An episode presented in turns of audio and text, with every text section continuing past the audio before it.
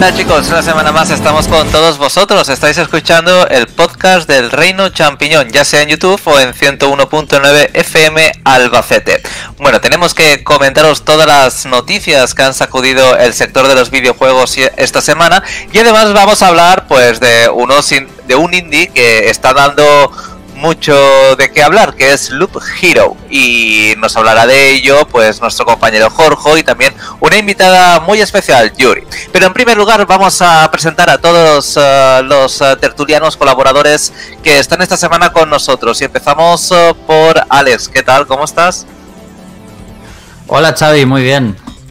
¿A qué estás jugando? Mm, pregunta obligatoria. Jugar, ¿qué es eso? Eso es un privilegio que no, que no sé lo que es ahora mismo, lo de jugar un juego. no estás jugando nada, ¿no? No, la verdad, bueno, me, me pasé un, el Observation, es un juego indie que no dura demasiado, hace unos días, pero eh, estoy así, ahora mismo juegos cortitos y ahora tengo días pues que directamente no juego a nada, poquito tiempo ahora mismo. José Carlos, ¿qué tal? Pues nada, aquí estoy, muy buenas. ¿A qué juegas tú? Yo pues estoy en una situación parecida a la de Alex, estoy ocupado por la mañana y casi toda la tarde, así que el único ratito que tengo para jugar lo dedico a echarme unas partidas al Mario Kart del móvil y ya está. Madre mía, ¿aún está jugando a ese juego, José Carlos? Y le estoy sacando partido todavía. Madre mía. Andrés, ¿qué tal? ¿Cómo estás? ¿Cómo llevas el Bravely eh, Default 2? Muy bien, pues ahí sigo dándole. Ya llevo. ¿Cuántas, horas llevas? Creo que 45, será ya alguna más. ¿Supera el primero? No, el primero me gustó mucho más. Sobre todo la historia es mucho mejor la del primero. Esta es un poco, un poco cliché y tal. Pero bueno, algún giro tiene, algún giro tiene. Bueno, de todas formas eh, supera al, segundo juego que salió para Nintendo 3DS. Eh, sí, el segundo, mejor que el segundo sí, eso sí. Jorge, ¿qué tal? ¿Cómo estás? Hola, muy buenas tardes. Bueno, vas a analizar el Loop Hero. Más tarde nos vas a hablar de ello junto a la próxima invitada que voy a, a presentar enseguida. Pero cuéntame, ¿cuál estás jugando? ¿A qué juego estás jugando ahora mismo? Aparte de este Loop Hero. Pues la verdad es que no estoy jugando. Ah, mira, pues sí, está jugando al Bomberman 64. Bomberman 64. Eh, por volver a jugarlo y, le estoy echando otra otra partidita. Me lo estoy intentando hacer al 100%, que, que es una, una espina que tengo clavada, que nunca me he terminado ese juego al 100%, porque me parece muy, muy difícil de sacar ese 100%. Y, y nada, y, luego aparte, pues el Loop Giro. ¿Tiene modo aventura? No lo recuerdo. ¿Y eso que lo tuve? Eh, el, eh, sí, tenía. sí, estaba el modo, el modo aventura, la campaña. O sea, lo que es el juego principal era. Era en plan como un plataformas. Eh, que, bueno, no saltabas, tenías que saltar con las bombas. Y luego tenía el multijugador A4, que era muy divertido, que era en 3D, estaba muy chulo. Y nuestra próxima invitada, no sé si es la primera vez que entra aquí al reino, es Yuri, ¿qué tal? ¿Cómo estás? Muy buena, Xavi, muy bien, de vicio game, gamer hasta la médula.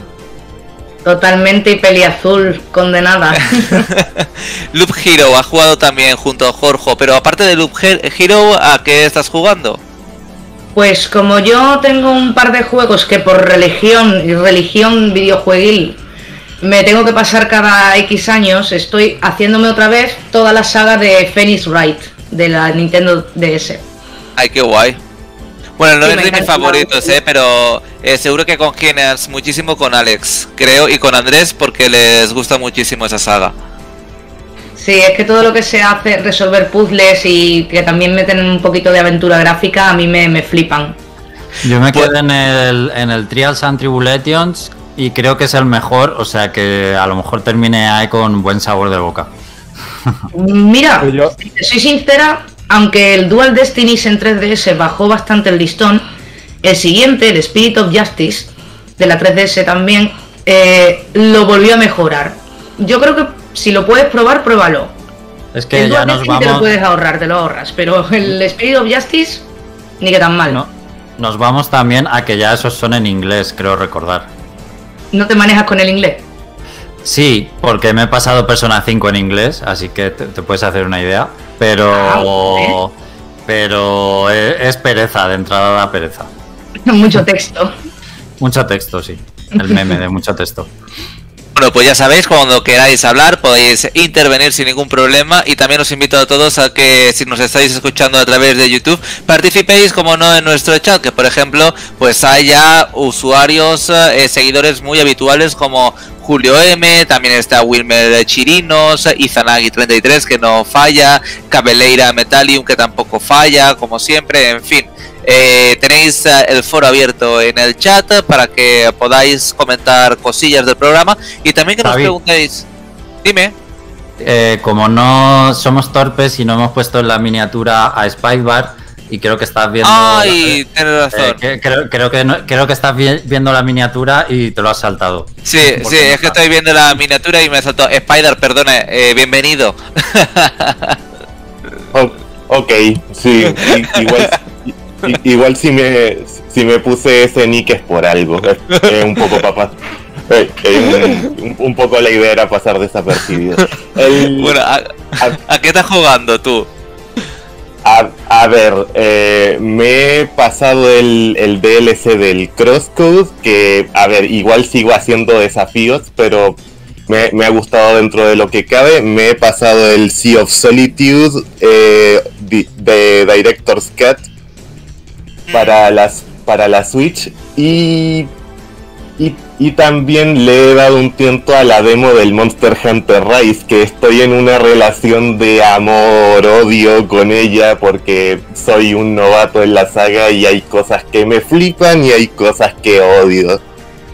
Ay, pues a mí es que esa saga no me gusta nada. O sea, Monster Hunter es una saga que odio y detesto totalmente y no sé por qué, pero no me gusta nada, pero nada, ¿eh? Nada. En fin, sé que de una persona que conocemos, eh, Lee, eh, Fernando, eh, me mataría si escuchase lo que digo. bueno, pues ahora sí, pues ahora ya están todos... todos nombrados, todos todas las personas que van a intervenir en este programa y si os parece pues vamos a repasar la actualidad y a debatir sobre ella. Así que chicos, Alex, José Carlos, Andrés, Jorge, Yuri y Spider, vamos allá. José Carlos, entradilla y vamos.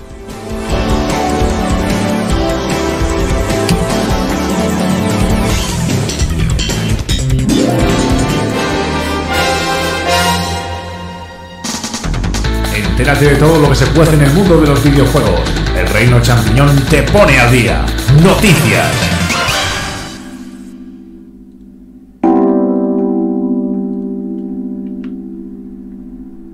Bueno, pues ya estamos aquí, Alex. Eh, cuéntanos eh, qué ha pasado en el sector. ¿Alguna noticia que haya sacudido nuestras mentes gamer? Sí, desde luego.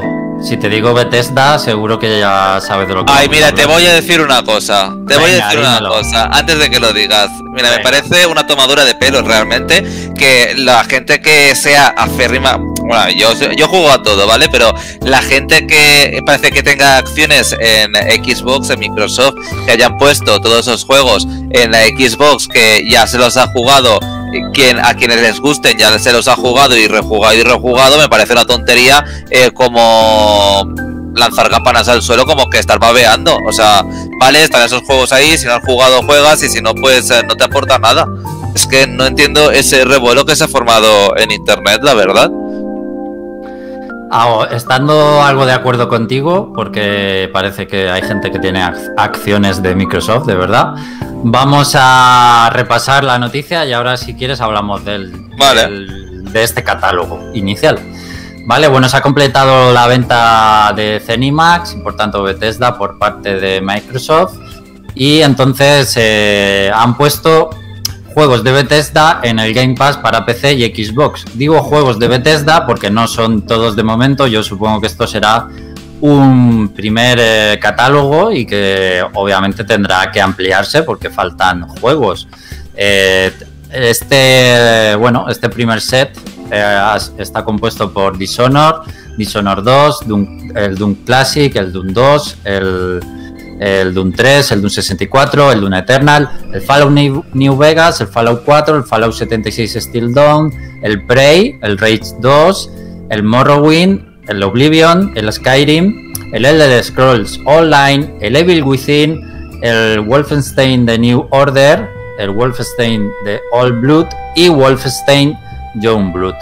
Yo no sé si este catálogo puede ser un punto de inflexión, por ejemplo, para que alguien se haga el Game Pass eh, para PC o Xbox. Por ejemplo, eh, quisiera preguntarle a José Carlos si él se haría el, Game Pass de PC, que es un, gamer de PC, pues por este catálogo que se ha añadido.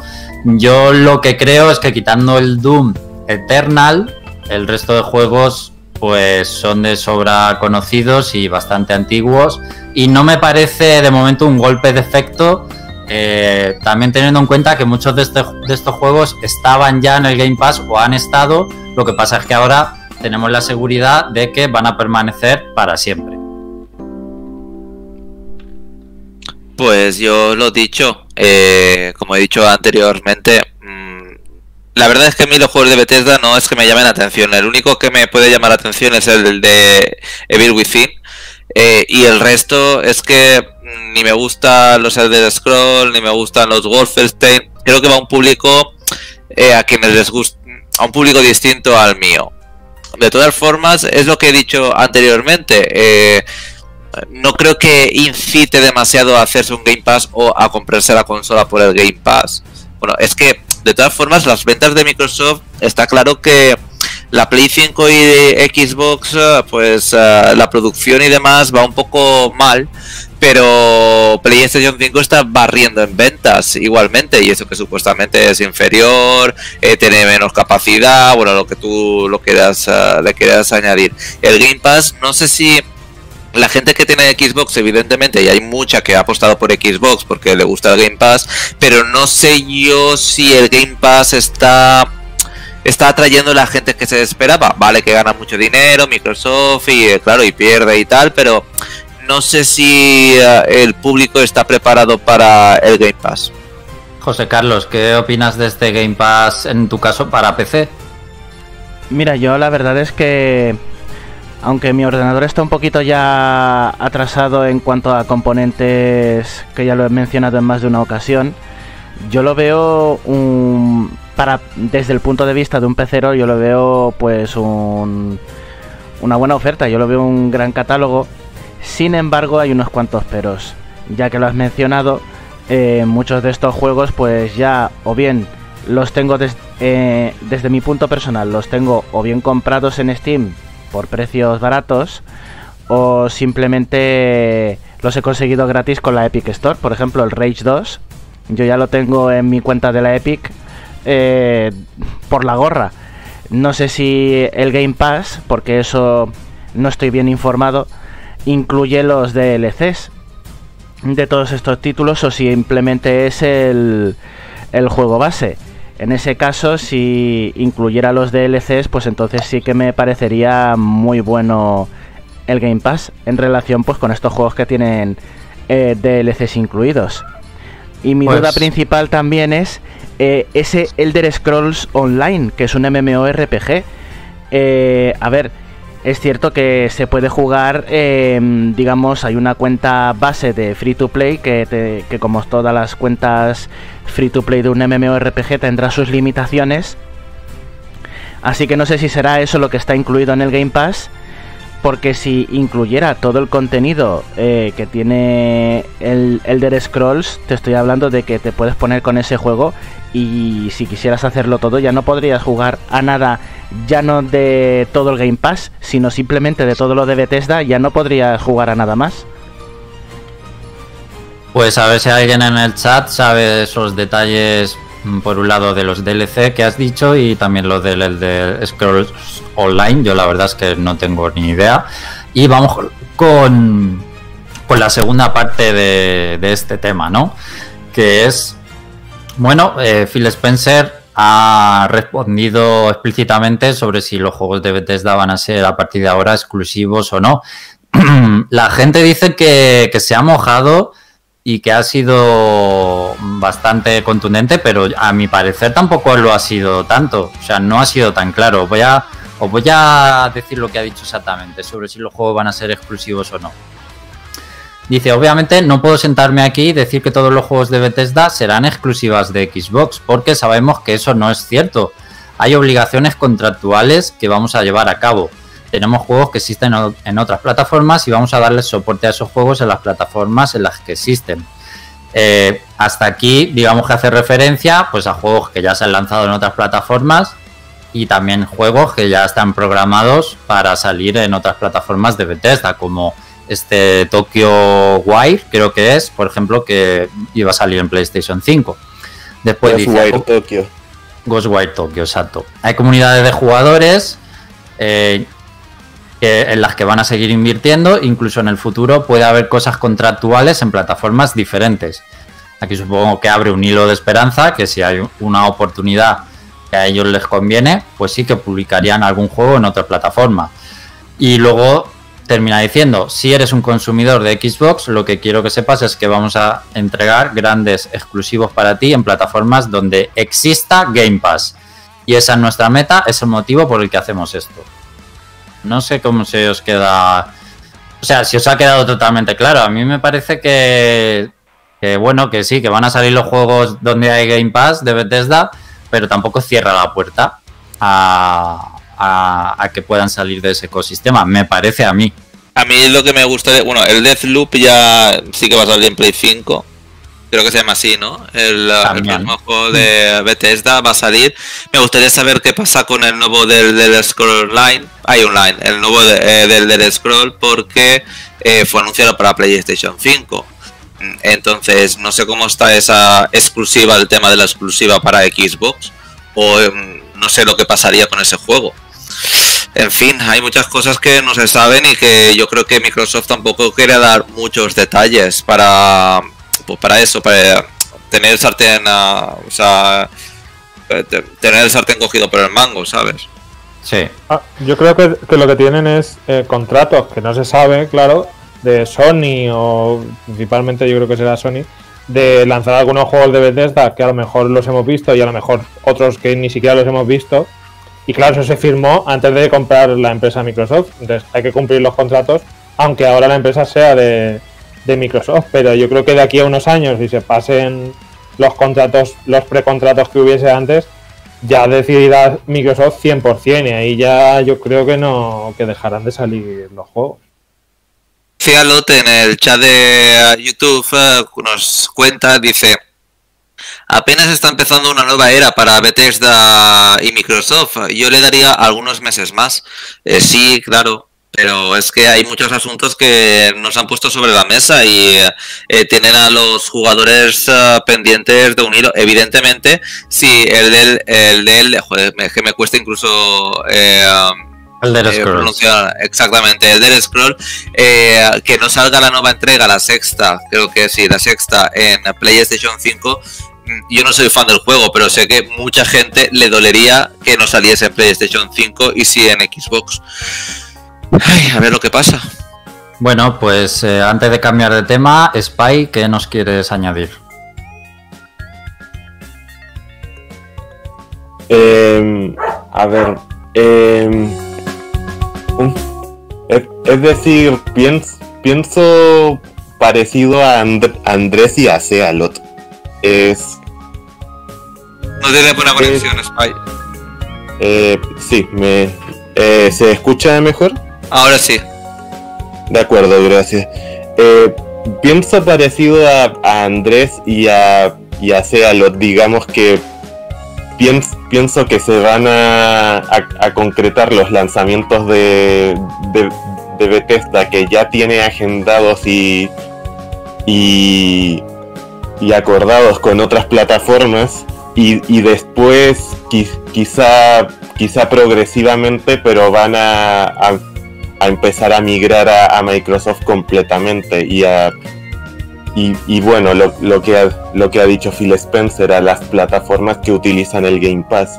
Es, eso sí, del, del The Elder Scrolls 6, yo creo que aún sabemos tan poco de ese juego que no me extrañaría que cambiase, que, pueda, que, pueda cambiar de plataforma o que no salga en una plataforma PlayStation. Eh, ahora, mm, lo, de lo que dijo Xavi de que de que causaría un a, un, gran bueno bueno sería una gran ofensa al, fan de esta saga sería es, algo que no había considerado y supongo que ahí Microsoft tendría que ayudar a hacer control de daño si es que si es que se da el caso. Bueno, Alex, ¿qué más? Cuéntanos, aparte de este, um, este anuncio ya final confirmado de esta compra por parte de Microsoft, ¿qué más ha sacudido el sector esta semana? Pues se ha anunciado un evento digital que está muy de moda, pues por parte de Square Enix, ¿vale? Se va a celebrar el próximo jueves 18 eh, a las 6 de la tarde, hora española. Se van a hacer una serie de anuncios. El más importante es el de un nuevo Life is Strange, eh, donde, bueno, han dado algunos datos como que habrá un nuevo protagonista que tendrá un interesante nuevo poder. Aparte de esto, vamos a ver más sobre Outriders, también sobre Balan Wonderland, que realmente le falta nada para salir. También eh, va a haber algo por el aniversario de Tomb Raider, 25 aniversario. Van a hablar de Marvel's Avengers, supongo que será nuevo contenido, una nueva actualización. También el juego para móviles de Just Goes, nuevos juegos para móviles de Square Enix Montreal y también algo de Taito, eh, compañía que ahora es hermana de, Square Enix. Por lo tanto, está enfocado más a los anuncios, digamos, occidentales de Square Enix más que anuncios japoneses. No esperéis, yo creo, eh, luego a lo mejor hay sorpresas, pero yo creo que no hay que esperar cosas de Final Fantasy o Kingdom Hearts y demás. Eh, yo quería decir, he visto como mucho hype, sobre todo por lo del nuevo Life is Strange. Me sorprende. A mí el primer juego me gustó, pero no sé vosotros, pero después ya todo lo que he jugado después de ese primer juego me ha parecido bastante bazofia y la saga está en un punto que, bueno, que retirada totalmente de mí. No pienso volver, no creo que juegue a este nuevo juego de Life is Strange y me da bastante pereza en general. Uno más, madre mía, no sé, a mí el primero me gustó como tú dices, pero después ya fue cuesta abajo y sin frenos eh, la saga y no más que nada a lo mejor porque era un poco más de lo mismo creo que le pasó igual como los juegos de Telltale Games que al final jugabas a un juego bueno jugabas a un juego jugabas como una saga y ya jugabas a todas ahí está el problema yo creo a ver Jorge ¿qué nos quieres comentar? Sí, no, yo iba a decir un poquito que eh, yo no, no sé cómo estará de si la juega mucha gente al segundo. Yo es verdad que yo después de jugar el primero, que me gustó mucho además, estuvo es un juego bastante bueno. Pero yo creo que lo que mata a estos juegos es el tema de que sean episódicos. Es que, no sé, por ejemplo, este tipo de juegos, yo me esperé, yo para jugar el uno me tuve que me esperar que lo sacaran entero al final. Y, y es que el 2, como empezó otra vez también con el tema de episodios, eh, ya de ahí no me, no me interesó. Luego, saber que eran otros protagonistas, cuando igual me interesaba más una secuela eh, directa del 1, o sea, de, los mismos personajes, de pues qué hubiera pasado con las protagonistas, eh, según el final que hayas elegido, o algo más interesante, ¿no? Pero, pero no sé, también hicieron... Hombre, sería ya el, cuarto juego, ¿no? Porque también hicieron la precuela, ¿no? Del, del Life is Strange. De la chica del pelo azul. Sí, que ese, ese, juego es mierdoso total, la precuela, por cierto. no, pues, pues, fíjate, la cosa es que yo no, yo no siquiera he llegado a, a, a, jugar, que igual, igual me pongo a jugar ahora, yo que sé, al segundo, igual me gusta, pero es lo que tú dices, que me da bastante pereza empezar a jugar eh, a este Life is Strange 2 y bueno, si ya me dices el 3 es que ya para mí como que, ni existe, porque si todavía no me ha interesado el 2, no sé. O sea, muy, buen trailer tienen que poner para que me, me el 3. Bueno.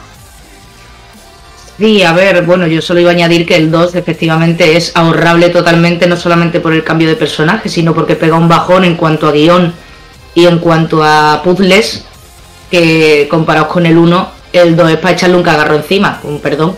Pero el 3 lo mismo reflota algo bueno. Mm, yo no lo sé, yo no tengo un hype tremendo, pero sí que estoy interesada porque, insisto, el primero me gustó mucho, como hemos dicho varios aquí ya. Entonces, por probarlo. Pero el 2, el 2 definitivamente se te quita la gana de jugar a un tercero, porque pega mucho bajón. Bueno, de todas, de todas formas, eh, tal vez sea bueno, porque hay que recordar, yo no lo he jugado, pero la gente que lo ha jugado dice que está muy bien. Eh, los creadores de Life is Strange hicieron Tell Me Why y tienen muy buenas críticas. Eso no lo he jugado. Yo lo que no sé es si, bueno, a ver, no es nada certero que, que, es, que estemos nosotros más o menos opinando lo mismo. No quiere decir que sea una muestra representativa, pero me llama la atención que aquí estemos más o menos diciendo lo mismo y haya mucha gente eh, muy interesada en la saga todavía. Eh. Bueno, para gustos colores, claro. Eh, a ver, Spy, ¿querías añadir algo? muy cortito, aunque cambió un poco el tema. no hubo un no hubo un rumor a lo largo de esta semana o, la anterior sobre una sobre una recopilación de los tres primeros Tomb Raider reboot. La verdad es que no lo he leído. Sí, bueno, bueno yo, yo leí, bueno, que, que, es prácticamente como un secreto a voces dentro de Square Enix y cuando has dicho que iban a hablar algo de Tomb Raider, yo apostaría que, sería muy probable eso. Pues puede ser. Y vamos con una noticia que, que ha alegrado a Jorge muchísimo. Eh, y es que se viene nuevo juego de las Tortugas Ninja, es Raiders Revenge. Eh, la empresa que lo publica es Dotemu os va a sonar porque viene eh, distribuyendo y poniendo el nombre a otros juegos clásicos que están resucitando como el último Street of Rage, si no me equivoco, y también eh, los Wonder Boy, y puede que se me escape alguno más seguro.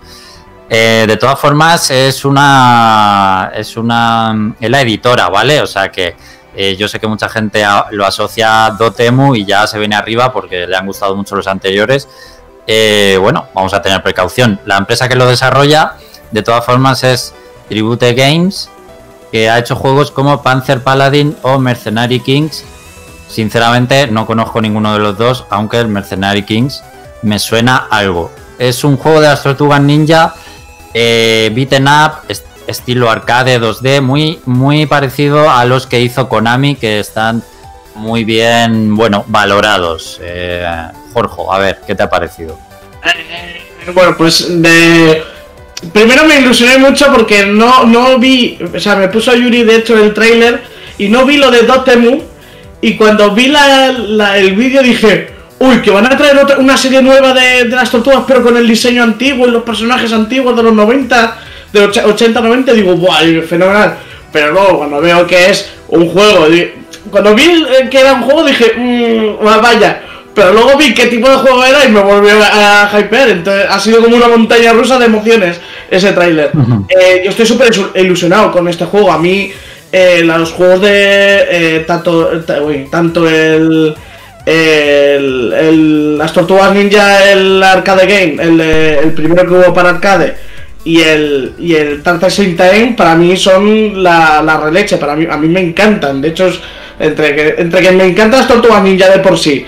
Y luego que esos juegos que de hecho el Tartes in Time me acuerdo que lo teníamos para la Super Nintendo y yo acabé meses castigado por estar jugando al puñetero juego día sí día también que no salía a la calle a jugar.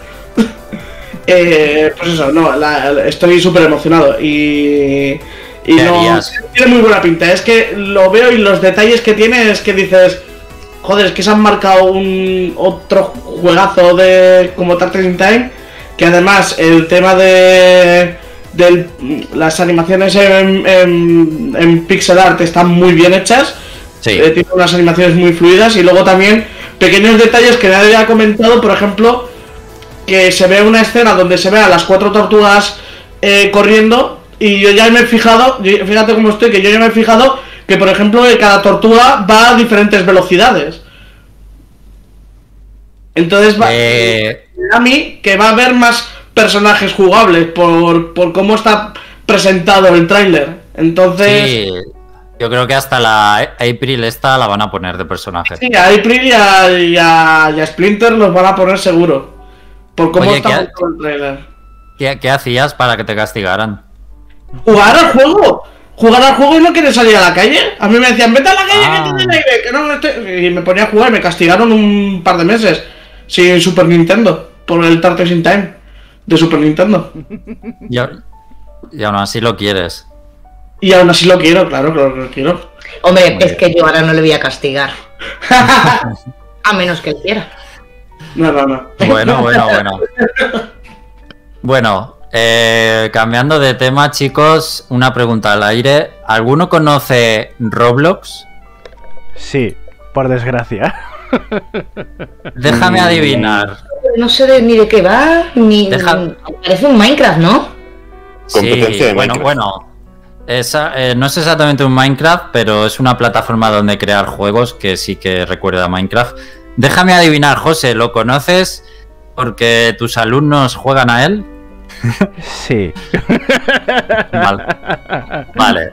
Bueno, ahora, eh, bueno, ha sido un caso curioso y es que esta semana ha salido a bolsa Roblox Corporation, eh, bueno, la- el dueño, el dueño de este juego, por así decirlo, y cerró su primer día en la bolsa con una capi- capitalización bursátil, ¿vale? Se dice así, yo no tengo ni puta idea de esto, de 38 mil millones de dólares. Esto ha causado un gran impacto porque eh, quiere decir que está por encima de, o sea, en valor, por encima de compañías, o sea, compañías tan grandes como Electronic Arts o Take Two o Ubisoft. O sea, solo ese juego vale más que Ubisoft o que Electronic Arts, ¿vale? Ha sido, bueno, su primer día, aunque por lo que he leído de gente que sabe más del tema, yo soy totalmente un, no sé nada de esto, de bolsa, eh, dicen que fue el impacto también del primer día y que luego ha ido bajando bastante, pero sí que ha pegado un buen pelotazo. Bueno, este juego es eh, en principio es un free to play, eh, está en PC, Xbox y móviles, yo creo que es en móviles donde más se juega y como os digo es un juego para desarrollar juegos dentro de esta plataforma, incluso algunos se pueden monetizar.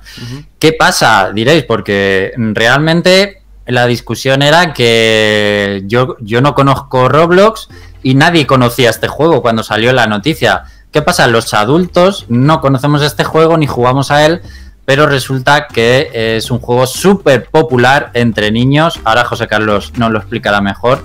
Y es un poco la próxima gran moda que viene después del Minecraft. Más o menos sería esto, ¿no, José? La próxima no, si lleva ya, años en, en vigor, ¿sabes? Lo que pasa Sí, es que un si juego. Es un juego que tiene 15 años, exactamente, que no lo he dicho, pero que parece que el, el año pasado concretamente empezó a crecer muchísimo. Aquí ha ido, ha ido cogiendo forma también en España, pues como muchos juegos de móviles o populares entre los niños, a raíz de los youtubers que se están animando a, a sacarle los cuartos a- y para que les visiten en el canal. Y claro, pues como los principales consumidores de los youtubers más populares son los críos, pues si no lo conocían de antes, gracias a ellos los conocen. También están sacando juguetes, que ya les he visto algunos juguetes de Roblox en, en, en las mochilas, por ejemplo. Y, y en los anuncios, están anunciados en los canales eh, de horario infantil, eh, salen también juguetes de Roblox. O sea que ahí está merchandising para que la gente se familiarice. Y hasta propias marcas se han metido en el juego a crear sus propios modos para que se metan. Y lo que has dicho tú de la monetización. Y claro, Roblox también es muy popular porque como es free to play, muchos han desarrollado clones de videojuegos populares. Hay un clon de Team Fortress, un clon de Overwatch, eh, un clon del propio Minecraft. eh, o sea que ya los críos no les hace ni falta ni piratear. Y como mm, perdón por la expresión, eh, no conocen nada mejor, pues mejor jugar a un clon en un free to play que piratear el juego original. Y así estamos. Pero luego salen cosas chulas. He llegado a leer que hay experiencias interactivas o mm, digamos exposiciones de modelos 3D que hace la gente personalizados y que las expone en su propio segmento de Roblox. O sea que más allá de lo que pueda ser un meme, pues también hay gente que le saca partido, pero no, evidentemente no es lo más, no es lo más popular. Pues no subestiméis al Roblox porque puede que nos inunde más de lo que pensamos, que nos inunde todavía más. Eh, yo en Twitter era curioso ver cómo los únicos que conocían el juego eh, realmente era gente con hijos o gente que tenía un sobrino o cosas así. Y sí, o sea, es, es, la gran moda gamer de los niños actualmente. Bueno, por cierto que Wilmer Chirinos dice en el canal de YouTube, en el chat, dice que Roblox conquistará el mundo. Verdad es que yo conozco, bueno, críos que lo juegan y demás. Y también comentando, eh, cuando estábamos comentando lo del nuevo juego de las tortugas ninja en pixel art y demás, Wilmer también decía que le gustaba mucho el Tortugas Ninja 3 de PlayStation 2. Y además, además, porque la gente está escribiendo, Cabeleira Metallium dice que, um, que um, como hay, como seguro que hay más de una de un otaku del siglo pasado como ella, es que Cabeleira, eh, pronunciaste, no sé si es un chico o una chica, o yo digo chica, pero es que no tengo ni idea, supongo que es de un anime o algo, y a mí es que no me gustan los animes. Comentar que este mes se viene eh, Metroidvania de Lodos World, de los de Tohoyu Luna Nights. Dice que no es poca cosa, bueno, Spider dice que ya lo tiene, está en Early Access. Y también está por aquí eh, Kirei no Yuri, eh, que dice Yuri. Ay, Yuri, ah, muy bien. Es Yuri. Ah, que Yuri, es Yuri la que está entre nosotros hoy. Muy bien. Pues, pues ahí. ¡Era Vale, la pues- misma persona! Y Pues tú, nada. no esperabas, ¿eh? Venga, continúa, Alex. Venga, pues, pues ya lo último, eh, simplemente para enlazar con el análisis de Loop Hero. eh, a lo mejor hay alguien descolocado y no sabía lo que era Loop, Loop Hero, ¿vale? Es un juego indie que ha salido, bueno, hace una semana aproximadamente, más o menos. Y en su primera semana ha vendido medio millón de copias en Steam. Esta sería la noticia. Y solo en Steam, porque de momento solo está en Steam, ¿de acuerdo? Luego supongo que dará el salto a, a alguna plataforma más en el futuro. Eh, pues chicos, eso es lo que nos va a contar hoy Jorge y Yuri. Un- un- o sea, exactamente la nueva sensación de los videojuegos. ¿Pero por qué? O sea, no lo entiendo. No ¿Por se qué ha causado esa sensación? no se puede Espérate, entender. ¿No lo van a, no, no van a explicar? Yo Pero tampoco lo- es, que no, es que no lo entiendo. Yo tampoco, de hecho, una curiosidad, pues aquí en, el canal del Reino sabéis que hacemos los juegos destacados de, de marzo, de todos los meses, y yo estuve viendo este juego para ver si lo metía como juego destacado que salía en marzo, y yo lo vi, y no, no, lo- no me llamó nada la atención, lo vi, si me perdonáis, hasta pobre. Vamos, no daba un duro por él, y ahora lo ha petado, o sea que eh, bueno, estas cosas pasan a veces, que no, no, eh, o sea, que no tomas en cuenta un juego y luego resulta que es la hostia, puede pasar. Y este caso a mí me ha pasado por lo menos, que ahora lo ha petado. Engaña, engaña tanto, engaña visualmente tanto, que No sé si, no sé si tendríamos que tener eh, la consideración de que hicieran los análisis Yuri y Jorge, porque realmente están flipados con el juego y no sé si serán lo suficientemente críticos.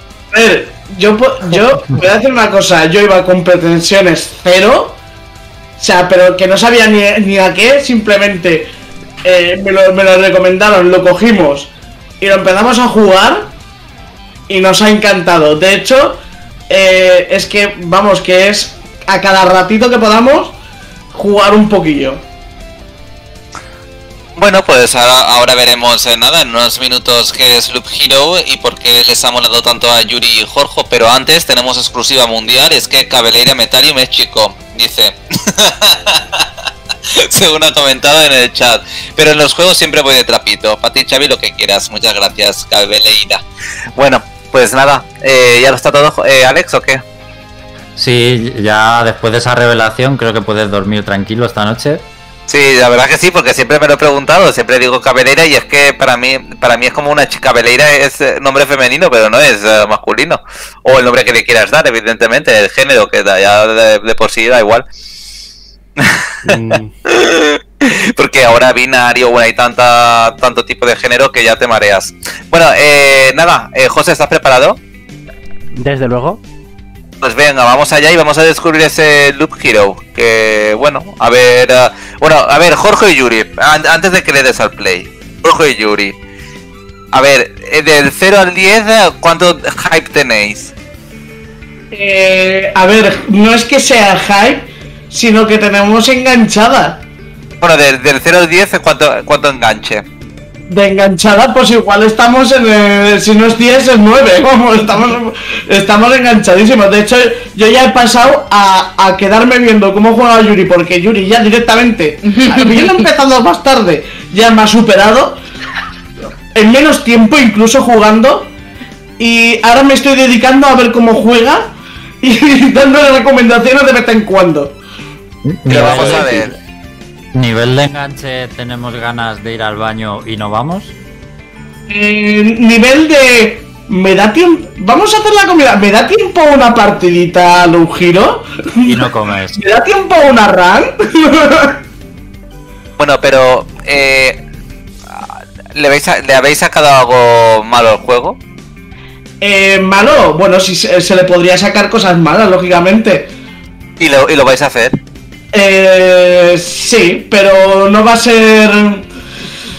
Va a ser difícil explicar este juego, pero vamos a intentarlo, la verdad es que sí. Bueno, pues José Carlos, dale el play.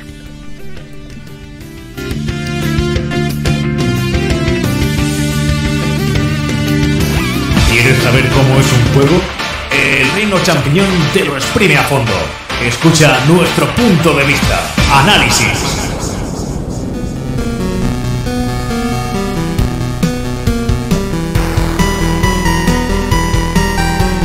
Jorge y Yuri, ¿preparados? Sí. Pues venga, descubrirnos Loop Hero. Y lo vamos a descubrir, vale. A ver, ¿por dónde empezamos? Primero igual decir un poco el género, ¿vale? Porque mezcla bastantes cosillas. Mezcla, sobre todo, eh, claro, eh, mezcla, sobre todo es un juego RPG con partes de estrategia, partes de juego de cartas y parte roguelike. ¿Vale? De estos de que el escenario se genera eh, aleatoriamente en cada partida. Eh, pero es algo... Juega todo esto al mismo tiempo y lo hace de una forma que realmente no es como un roguelike de que no tengas un avance real, porque siempre lo tienes.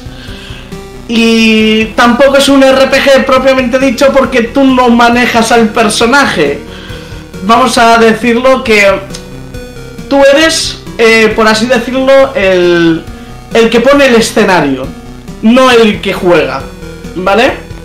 Eh, bueno, voy a comentar un poquito la historia, ¿vale? Porque está bastante interesante, aunque realmente te la van dejando por pequeñas conversaciones, ¿vale? Pero lo que eh, te presenta el juego es que el mundo era tal como era, ¿vale? Había monstruos, había monstruos, los típicos monstruos, los goblins, los vampiros, eh, pues bueno, ya, podéis imaginaros, ¿no? las típicas de criaturas fantásticas. Y eh, un, día el mundo empieza a desaparecer, empieza a desaparecer y empieza a ver la nada. Y entonces nosotros encarnamos a un héroe que por alguna razón existe.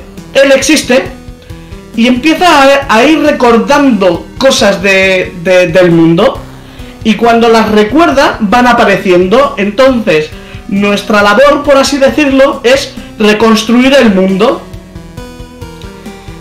y esa es la premisa realmente, que nosotros tenemos que reconstruir el mundo. Entonces, eh, ¿cómo va Blue Hero? Blue Hero te presenta en un escenario circular, ¿vale? De ahí viene el nombre de Loop Hero. ¿Por qué? Porque tú empiezas en un punto y das la vuelta a todo ese punto. A un caminito, ¿vale? Que va por casillas. Eh, la cosa es que en ese punto te van apareciendo. Eh, en ese camino te van apareciendo monstruos. Al principio son monstruos típicos, en plan los limos. Que cuando tú los vas derrotando, empiezan a darte eh, cartas que son para poner partes del escenario y también objetos como equipamiento, pues armas eh, y, y, eso, equipo pues para el cuerpo, pues en plan escudos, eh, pecheras y demás. Eh, y la cosa es que hay dos partes. Primero la de la de los loops, la de la del caminito, que tienes que darle la vuelta. Que cuando llegas, empiezas en una hoguera y tienes que dar la vuelta. Y cuando llegas a la hoguera eh, puedes seguir dando vueltas, ¿vale? La cosa es ir recolectando materiales, porque luego la otra parte es reconstruir un, poblado, ¿vale? Nosotros conseguimos, por un lado, materiales, eh, y luego, por el otro, con esos materiales podemos construir eh, un poblado que con eso ya nos ayuda a conseguir mejores objetos y clases para el juego base. Igual me estoy liando mucho porque es un poco lioso al principio, pero ya os digo que el juego es muy, muy simple de jugar. De hecho, el muñeco se mueve solo. Nosotros podemos decirle que se pare en el camino, por ejemplo, pero el muñeco va solo, se mueve solo, entra en combate solo y ataca solo, ¿vale? Eh, al principio solo tenemos una, una clase que es la del guerrero, ¿vale? Entonces, eh, pues eso, nos pueden dar, pues, eh, eh, pues el equipamiento que podemos tener, pues una espada, escudo y demás. Pero luego, según avancemos y vayamos construyendo el pueblo, podemos pues ser un, pícaro, un mago, nos van desbloqueando más, más trabajos y también nuevas habilidades que podemos usar en combate que nos va a utilizar el, el propio personaje. Lo chulo de este juego es que cuando entras en combate, lo que tienes que hacer es poner, por ejemplo, eh, eh, cosas, te, dan, por ejemplo, una carta de un prado. Y el prado lo que te da es que cada vez que dejes un prado en un lado y haya una vuelta, te va a dar un material de eh, trigo, por ejemplo. O no me acuerdo, trigo, así era, ¿no? Sí. Servía para, para los alimentos, eso es. Si dejas, por ejemplo, una montaña, te dan pues minerales. Y luego también hay casillas con las que aparecen nuevos monstruos. Por ejemplo, si dejas una arbolera, te aparecen eh, lobos rata. Si también tienes otra casilla que es un nido de arañas, entonces donde dejes al lado el nido de arañas te van apareciendo arañas y cuando pases, según el, el transcurso del día, van apareciendo monstruos o cementerios con esqueletos o así. Y lo chulo es que todo eso lo vas a ir desbloqueando en cada partida. Tú la partida, eh, sobre todo es eh, intentar vencer a 10 jefes que se van a presentar. Lo único que esos jefes solo aparecen, eh, solo aparecen cuando pones una cantidad exacta de, cartas, utilizas cartas. ¿Vale? Hay una barra de, de, jefe final que se tiene que llenar según vayas poniendo esas cartas en, en el escenario. Y, con ese, con eh, derrotando a esos enemigos te dan nuevas habilidades que luego puedes utilizar más adelante y puedes elegir, no, no, te hacen repetir, por ejemplo, si vas a empezar con el primer jefe, luego si vas a por el segundo y te matan, no tienes que volver a empezar con el primer jefe, sino que puedes elegir jugar desde el principio o desde el punto del segundo boss. Que eso está muy bien, que así tienes un progreso. Siempre estás en progreso, cada partida cuenta, porque cuando mueres no pierdes eh, eh, no pierdes todos los materiales, pierdes, por ejemplo, cuando mueres pierdes un 40% de tus materiales, no, un 60, ¿no? Eso, un, un 60% de tus materiales. Si escapas, si por ejemplo ves que tienes poca vida, si el personaje tiene poca vida y necesitas retirarte, eh, en, cualquier, en cualquier momento solo te quedas con... solo te quitan un 40% de esos materiales. Y si te escapas estando en la, en la, en la hoguera, no te quitan nada. Entonces el juego juega muy bien el tema de ser avaricioso, de decir, voy a poder llegar a la hoguera para conseguir todos los materiales o me retiro y me quedo solamente una parte de ellas. Y, es esto, según vas eh, jugando, pues eso, te van dando los materiales. Y es un poco también el saber dónde posicionar las casillas, porque eh, según dónde las pongas, afectan de una forma u otra a otras casillas que hayas puesto. Por ejemplo, si pones, si pones por ejemplo, en un, en un recuadro de 3x3, pones eh, rocas y montañas, esa casilla se convierte en una cordillera que te da muchos más materiales pero también hace por su contraparte que aparezcan eh, arpías. Entonces, las arpías luego al mismo tiempo te dan unos materiales que no te dan otro tipo de jefes. Por ejemplo, te dan también una casa de, vampiros, una mansión de vampiros, que lo que hacen es que siempre que entras en combate cerca de esa, mansión, ah, va a aparecer un vampiro. Y los vampiros te dan eh, objetos que, por ejemplo, pues te, ayuden a succionar eh, energía de, los enemigos. con cada golpe te puedes succionar energía. Eh, también tienes que jugar mucho con, eso, con las estadísticas. De, bueno, pues me llevo este este escudo que me da no sé cuánto de. Pues lo típico de los RPGs. Me da esto de. de. Mm, de vampirismo y esto de contraataque. Y está súper bien. Está súper bien porque es. Todo el rato es con, continuamente. y en ningún momento dejas de aprender. Porque a, las horas que le hemos echado, todavía no hemos llegado, no hemos rascado, no hemos rascado siquiera la superficie del juego. O sea, no hemos, llegado ni siquiera al, al, segundo boss. Y estás en continuo, te va a sorprender continuo, porque luego empiezas a desbloquear las otras eh, clases, que por ejemplo la del, la del pícaro, y se juega totalmente diferente que la, de, la del guerrero, porque el guerrero tiene su espada, su escudo, pero es que el pícaro no tiene escudo. Y tienes dos armas, pero no puedes utilizar objetos mágicos, tienes que utilizar tal. Y está súper bien porque te pica, sobre todo son partidas rápidas, que sabes que siempre vas a conseguir una recompensa y sientes ese avance realmente. Y te pica mucho el, venga, voy a jugar hasta aquí. O voy a seguir, voy a intentar te pones como meta, me voy a pasar el, primer, el, boss, voy a intentar llegar hasta el boss. Y entonces lo que tiene este juego es esa adicción de querer seguir jugando para decir, mmm, esta, esta partida ha sido muy buena, me muy buenos objetos y tal, voy a probar esta otra cosa. Y ahí yo creo que es donde reside sobre todo el principal aliciente de jugar a este juego, que no es un juego que te atraiga visualmente, porque de hecho yo creo que es el punto negativo, por así decirlo, que visualmente no te va a atraer para nada, pero para nada.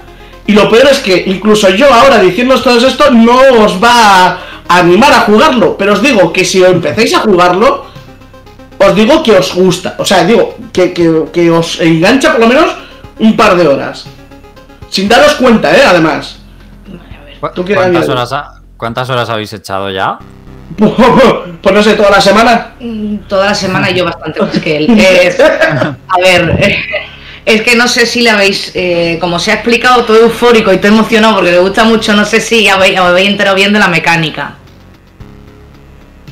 Eh, ¿la, quieres tú reexplicar mejor o cómo? Estaría porque, a ver, es que hay cosas que, la ha dicho bien, ¿no? Pero que la ha mezclado, ¿vale? es verdad que es un juego, como bien ha dicho, que mezcla diferentes géneros. Antiguamente, por ejemplo, si bien recordáis, teníamos, por ejemplo, otros juegos de gestión, como era el Age of Empires, el, el Sin City, ¿no? Que tenías que pues, ir consiguiendo recursos para posteriormente pues, crear pues, el Sin City o, o en Age of Empire en estos casos, pues eso, tu fortaleza, tu ejército y todo. Pues este, el Loop Hero viene a ser prácticamente parecidísimo, si no igual, porque las cartas, lo que te hace este juego es que tú te crees el nivel. El nivel empiezas con el culo al aire desde cero, desde una hoguera, y hace un loop, hace un bucle, en el que cada bucle que vas haciendo consigues experiencia y te van soltando cartas, y aparecen enemigos, pero aparecen enemigos de las cartas, no es que aparezcan en la fase. Es decir, conforme tú, de lo único que coges, de lo único que aparecen sin cartas son los limos, los slime. Y estos son los que te sueltan las cartas. Entonces, conforme te sueltan las cartas, tú tienes que gestionar y ser un estratega a la hora de colocarlas por el escenario para que no te petes a bichos y puedas seguir haciendo los bucles. Eso sí.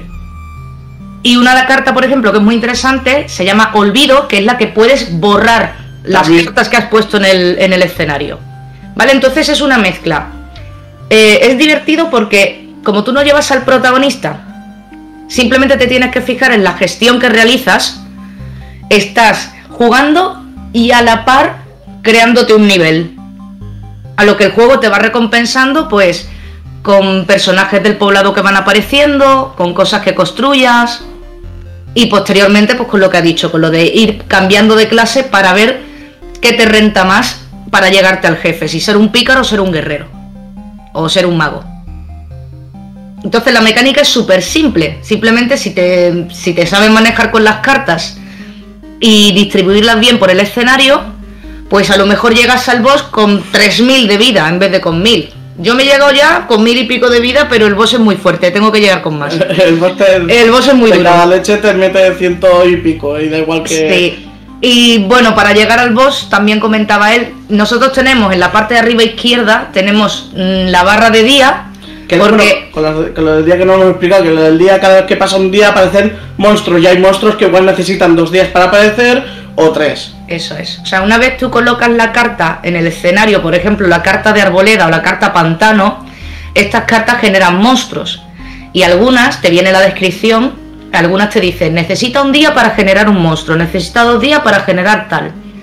Y por eso tenemos en la, en la parte de arriba izquierda, tenemos nuestra barra de que va pasando el día, que eso mientras vamos haciendo el bucle, no necesariamente cuando hagamos el bucle, a veces antes se pasa el día y vuelven a aparecer los monstruos. Y luego abajo tenemos la barra de jefe, que es todo lo que ha sido pasando en los bucles hasta que llegas hasta el final de la barra. Y te encuentras con el jefe cuando llegue al final de la barra.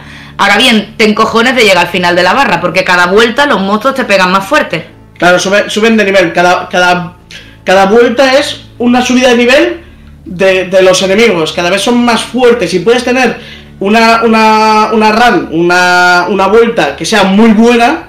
De, de en plan, joder, me ha tocado eh, un hacha legendaria con no sé cuánto de poder y no sé qué y luego la siguiente vuelta en la misma partida ser una mierda, ya te deja para atrás. Entonces tú tienes que jugar también, por ejemplo, eh, por ejemplo, el tema de, de, los cementerios. En los cementerios los esqueletos son lentos, pero pegan unas toninas de la leche. ¿Qué pasa? Que los esqueletos tardan eh, tres días en aparecer. Entonces, para que la casilla no se te llene de enemigos, puedes colocar arañas al lado. Entonces, las arañas sí que tardan un día. Entonces, como en las casillas solo puede haber hasta cuatro enemigos, puedes hacer que ese. que, que en esa casilla de cementerio no aparezcan más esqueletos de los que puedas soportar. Por ejemplo, entonces tienes que jugar mucho a ese punto de estrategia de mm, también saber dónde poner las cartas. Y luego, eh, lo que realmente eh, las estadísticas del personaje. Sí, lo que cambia sobre todo el camino, que el camino se genera nuevo. O sea, el camino siempre va a ser circular, siempre va a ser que vas a tener que dar la vuelta, pero donde estén las curvas, donde estén los giros y todo eso, va a ser en cada partida va a ser diferente.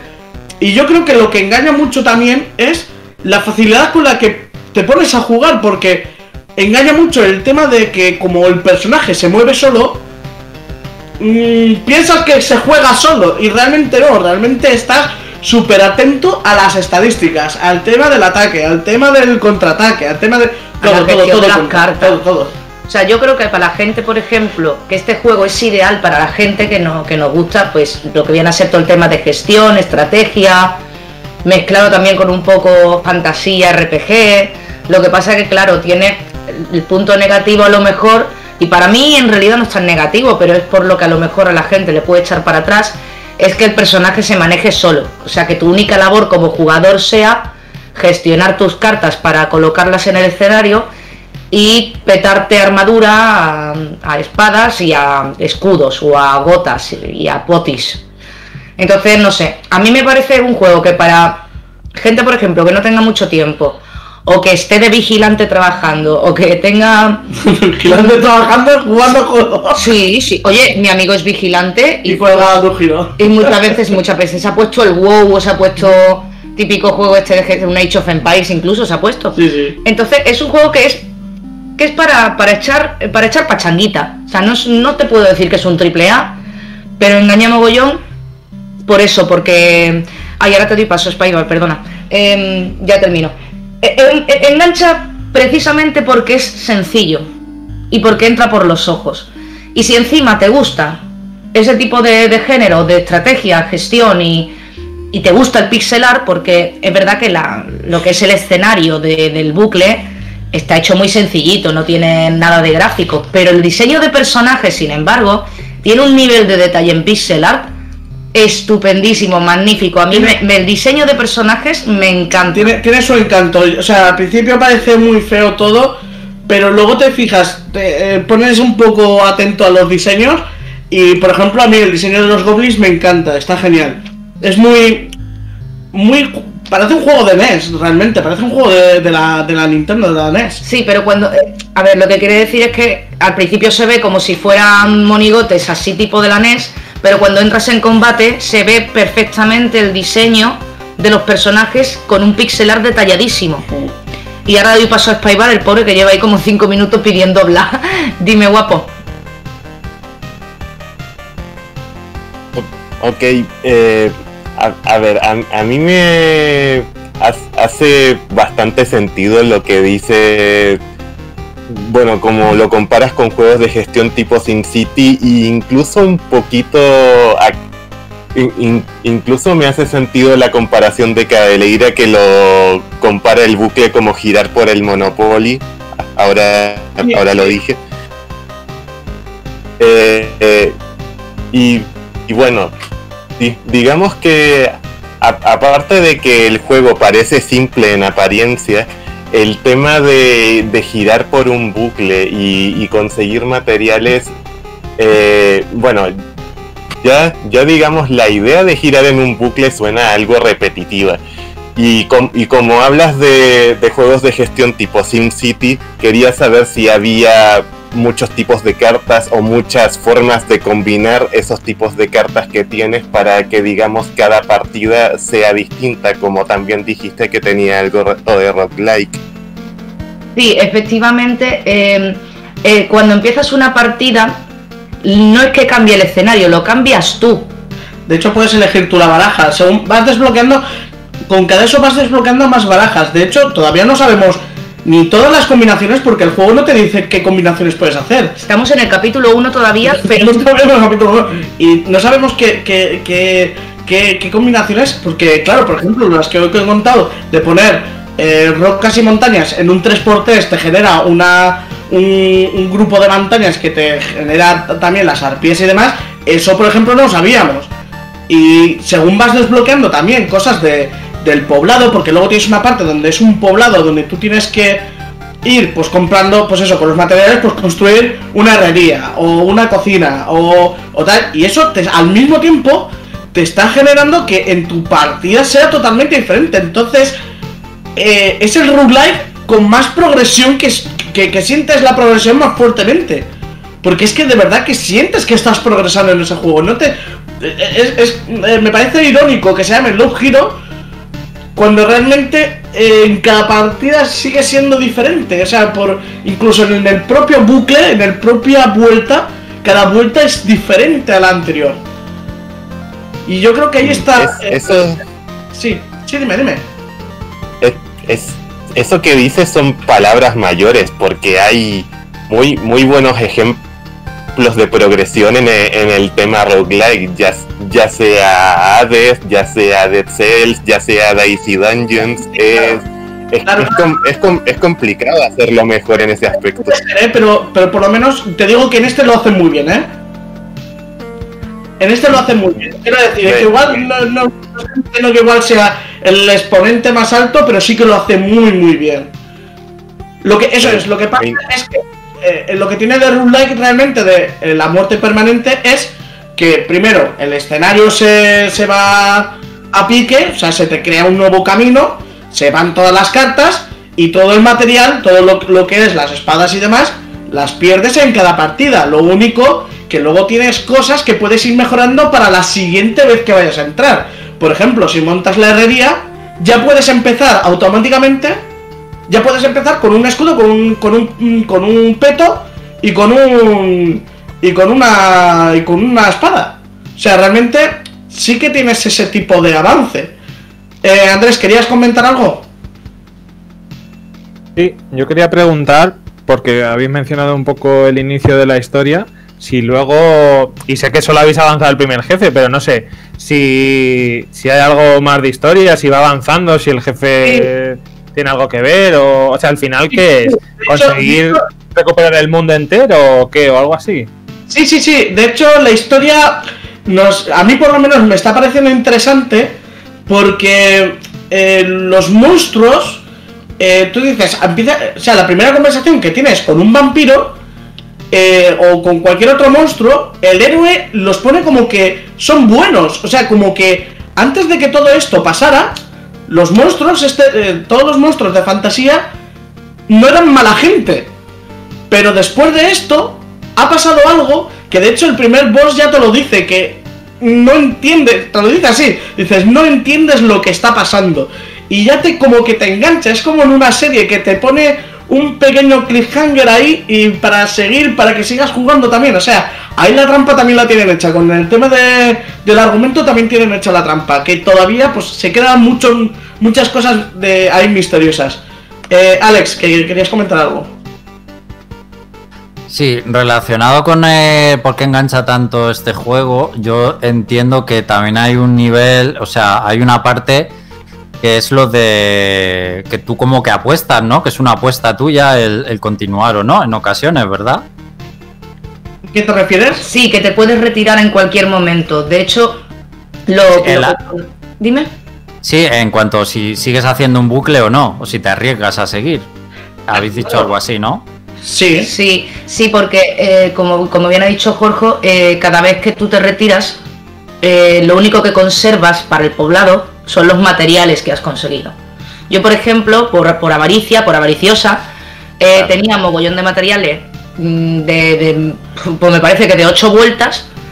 Y por lista que soy, digo, no, venga, yo aguanto. Y me crujieron en la tercera casilla después de la hoguera. Dije, me cago en yo y me, nada, pues me quedé con un, me quitaron un 60% y tenía pues como 10 de estos de alimentos, cuatro minerales que me servían para la forja y me cagué en todo, claro. Pero es que mm, de verdad te dan ganas de seguir jugando, sobre todo si te, sobre todo si te gusta este tipo de juegos de gestión. Sí, pero yo, yo quería decir, claro, has dicho por avaricia, ¿no? Que, que me parece que está muy bien pensado que no, hay mejor, no hay mejor manera que causar adicción con, ese tipo de, cosas, de, que me la juego o no, ¿no? Solo hay que ver las casas de apuestas, ¿no? Lo, lo que generan, que es una, es una sensación que tenemos todos, el ser humano, y que creo que creo que ha sido muy inteligente, eh, bueno, pues eso, que, que, al final vas a echar más horas de las que tú pensabas jugando al juego por, por, esa mecánica, que bueno, que me parece que lo ha pensado muy bien el, el tío que lo ha pensado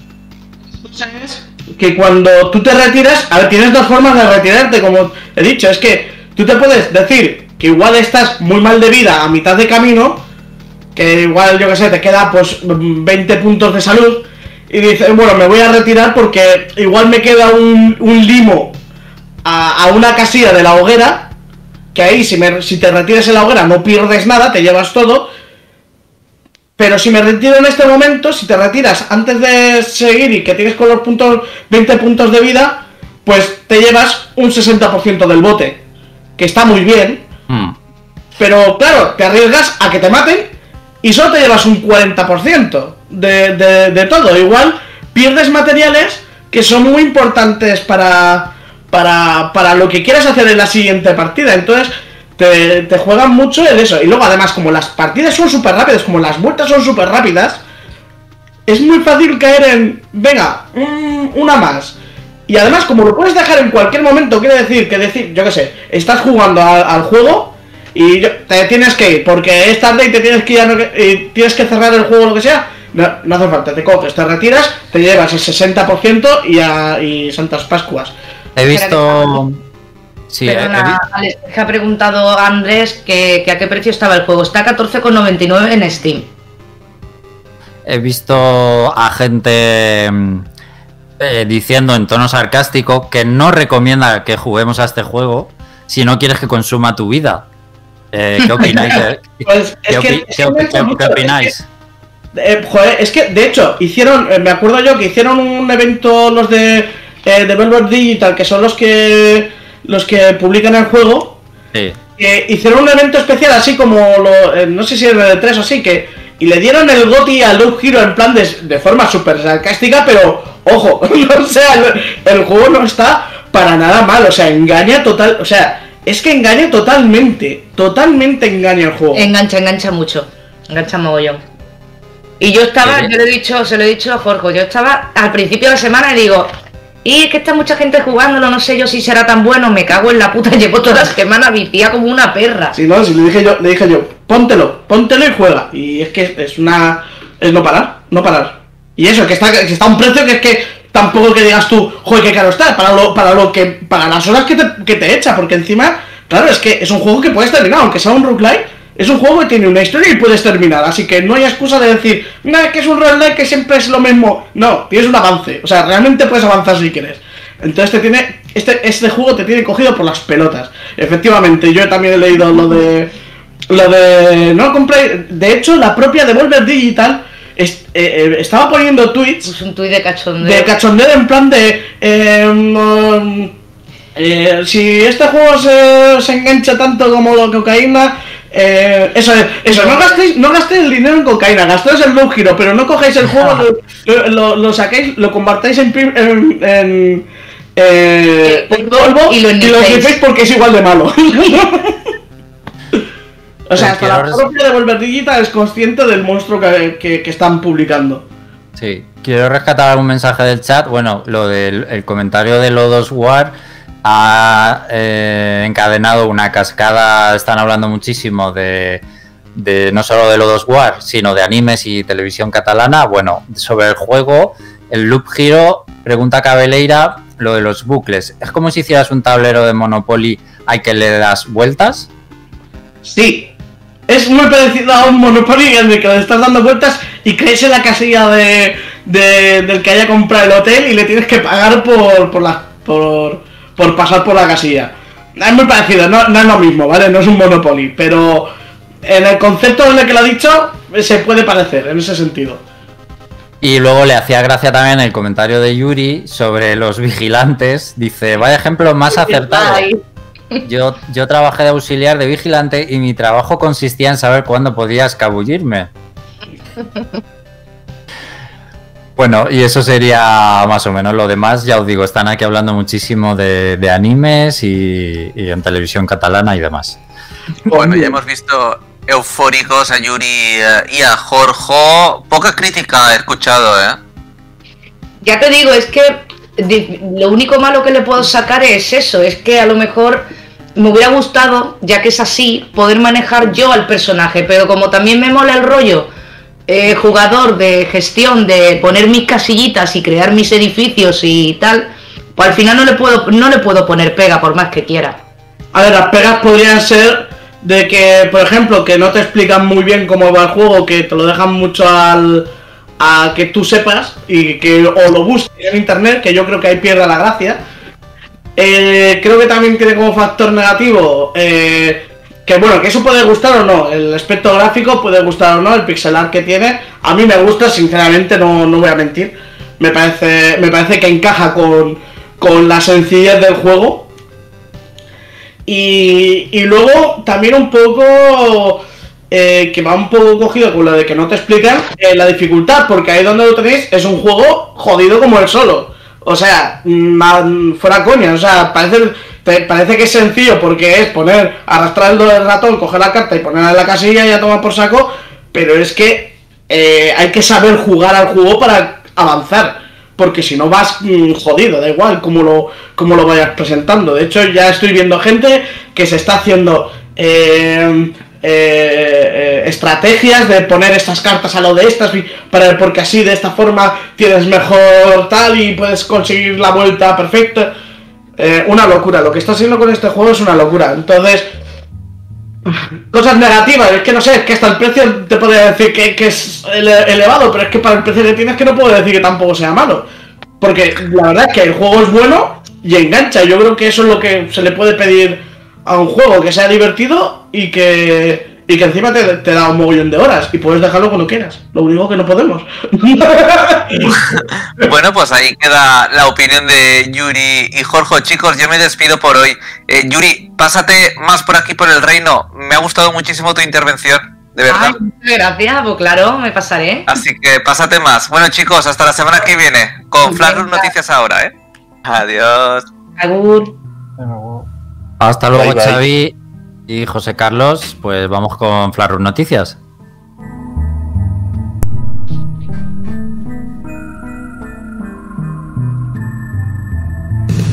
Flashroom Noticias.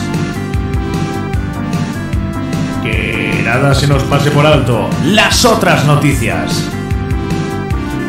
Flashroom Noticias.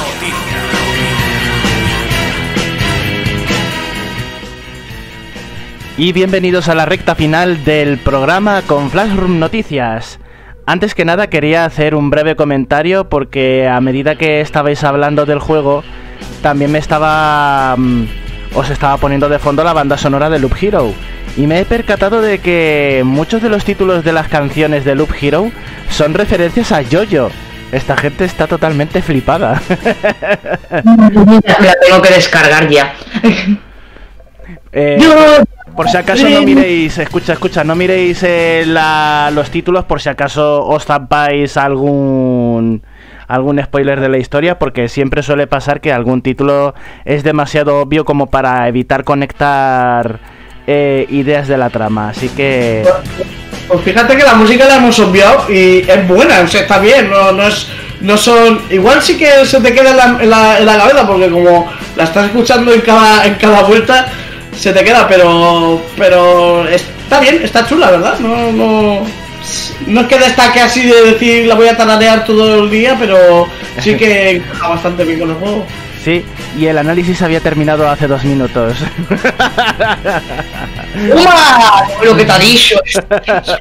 Vale, o sea que este programa es el suyo. no, no, no. Hacen Pues- toda la boca. Nada, nada, nada, que, que era, quería aprovechar para hacer la broma y me ha salido bien. Jorge, no era mi intención herir tus sentimientos. Bueno, pues vamos allá, vamos a comenzar con las noticias de Flaron Noticias, valga la redundancia. Y voy a comenzar con un poco de speedrunning, que sabéis que en esta sección de vez en cuando comentamos cosas del speedrunning. Y tengo una, una nueva vuelta de tuerca para comentaros con vosotros. Eh, vosotros sabéis que un speedrunner se dedica a optimizar todo lo posible las circunstancias que le favorezcan a pasarse el juego lo más rápido posible, ya sea hacer glitches, aprenderse de memoria un- una secuencia para no tener que hacerla despacio, lo que sea. Y eh, otra de las cosas que eh, se puede hacer es manipulaciones. Bueno, pues ha llegado la hora de que os cuente la mejor, peor manipulación para hacer un speedrun de la historia de los videojuegos. Para comenzar, el videojuego del que voy a hablar eh, es el videojuego de Bob Esponja Batalla por el fondo de Bikini. Un auténtico clasicazo que ya sabéis que han hecho la remasterización para las nuevas plataformas y que eh, es bastante recomendable hasta donde yo sé. Bueno, pues es- os voy a hablar de la versión original para Xbox y cómo se puede hacer un speedrun de forma más eficaz. Vosotros con vuestra imaginación, eh, ¿por qué apostaréis para hacer eh, el speedrun más rápido, consistente y eficaz? ¿Qué es lo que se os ocurre a vosotros? O- oigo grillos o me he desconectado. Pensaba que, o algo. que yo estaba ahí expectante. A- Andrés creo que ha dicho algo y no me he enterado. Cuenta, cuenta. Sí, usar algún bug o alguna forma rara de traspasar paredes y cosas así. Sí, vamos a hablar de traspasar paredes, pero resulta que esta técnica es muy complicada porque hay que acercarse a la pared y mientras estás saltando pausas el juego y con el atraso entre quitar la pausa y avanzar, eh, Bob Esponja se vuelve como intangible, pero de una forma muy breve e imprecisa. Entonces, ¿qué se les ha ocurrido para que sea más eh, fiable lo de volver intangible a Bob Esponja? Muy fácil. untar de ketchup el disco de Bob Esponja. ¿El disco físico? El disco físico, sí, sí, sí. Como lo estoy contando. Sí, sí, sí, es, es cierto, ¿eh? Lo que os estoy contando. Se echa un chorrito circular en la parte de lectura del disco de Xbox de Bob Esponja. Un chorrito fino, ¿eh? Un chorrito fino. Le das con el dedo y las imperfecciones que crea la salsa del ketchup en la superficie del disco hace que siga siendo legible por la Xbox original, pero lo suficiente como para que eh, se produzcan fallos de lectura que hagan que Bob Esponja se vuelva consistentemente inconsistente con el mundo y pueda atravesar distintas paredes invisibles y geometría del mundo para saltarse secuencias del juego y pasarse por, lógicamente, más rápido al videojuego. Me pregunto. A esta conclusión de decir, voy a echar ketchup al, al disco y me voy a meterlo en la consola para. ¿Por qué? ¿Por, ¿Por qué ketchup y no otra cosa? Eh, porque el ketchup es suave y no raya demasiado el disco. Ah, interesante. A- Y el a ace- ver. aceite, aceite de oliva. El aceite de oliva eh, no es sólido. Necesita Lo que sea... No más rápido porque, porque resbala. Eh, a ver, algo así. Es, es que tiene que ser un semisólido. Es, esa es la palabra. Tiene que ser un semisólido.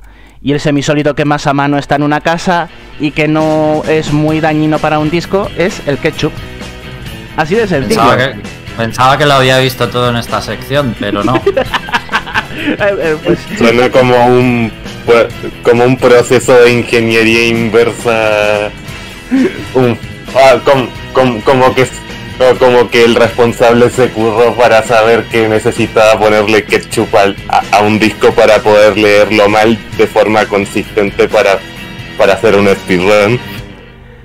El problema, el problema, y aquí no termina la noticia, el problema es que al hacer a Bob Esponja intangible, o sea, más fácilmente intangible para que atraviese las paredes invisibles y las zonas de bloqueo de, lo- de la geometría de los niveles, haces que sea más difícil luchar contra los enemigos, eh, hacer las batallas contra los jefes finales y el plataformeo en general. Por lo que tienes una de cal y otra de arena con esta técnica. Por otra ¿No me parte, la eh, a ver que Jorge, perdona, que no se te oye bien. No, que, que yo me estoy imaginando ahora. a- a- En la época Miyamoto haciendo el Mario 64 diciendo ¡Tráemela niño que voy a hacer el mejor Mario va a atravesar paredes!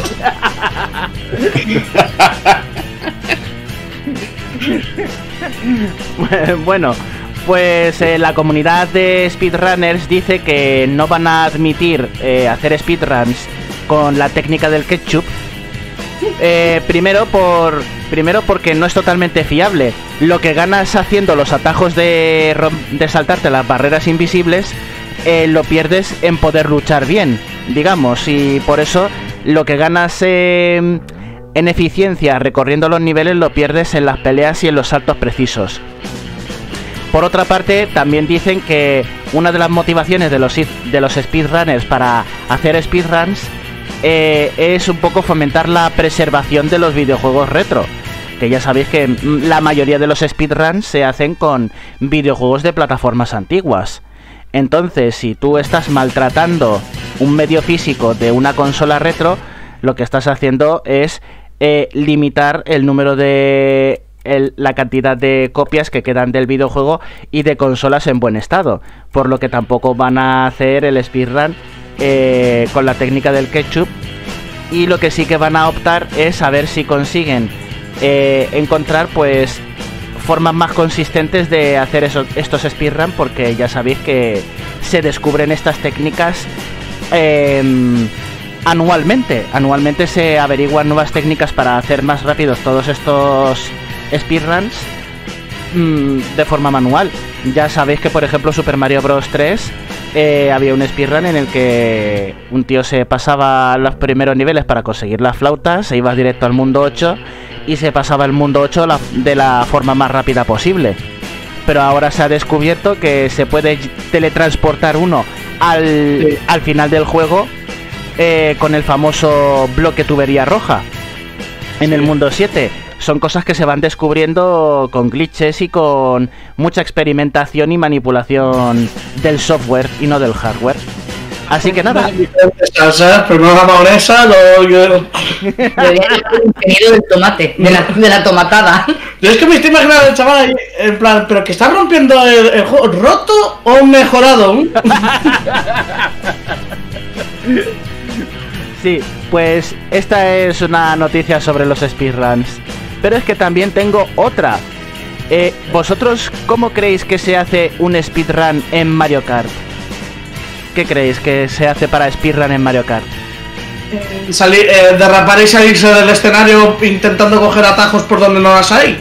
Eh, pues sí, esa es una de las maneras. Eh, dependiendo del videojuego del que estemos hablando, pues hay de nuevo distintas manipulaciones del entorno y de las físicas de los karts para ser lo más rápido posible en pasarte todos los circuitos. Bueno, pues parece ser que ese tipo de speedrunning es un rollo que, ya se le, por, por, lo menos en el Mario Kart 8 Deluxe de la Switch, ya no se le puede sacar tanto partido, ya se ha llegado a, un, a una optimización tan grande que solamente una máquina puede mejorar los tiempos y, y, eh, y, las, y las cargas de pantalla. Bueno, pues ahora se han dispuesto a hacer un reto de speedrunning dentro de las carreras, que es ¿cuánto tiempo puedes tardar en golpearte a ti mismo con un caparazón azul?